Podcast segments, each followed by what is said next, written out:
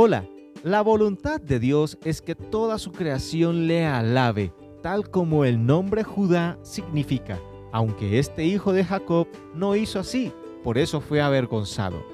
En Génesis 38:26 leemos, entonces Judá los reconoció y dijo, más justa es ella que yo, por cuanto no la he dado a Sela mi hijo, y nunca más la conoció, por no alabar a Dios.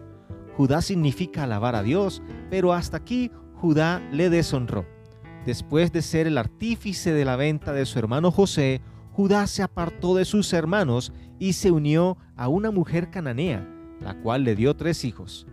Los dos primeros murieron por hacer lo malo ante Jehová, y Judá, al haber engañado a su nuera Tamar, ella también le engañó, de quien concibió gemelos, porque él no cumplió la promesa de darle por esposo a su tercer hijo, para tener de él descendencia, acabando así en vergüenza, porque no alabó a Dios.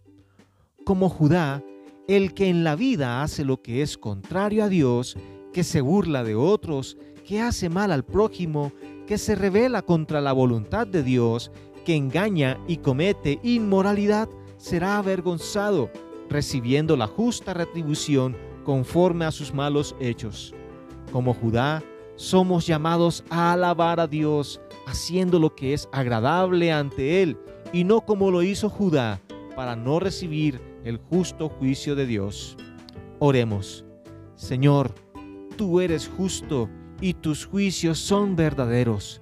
Reconocemos que debemos alabarte, haciendo lo que es bueno delante de ti.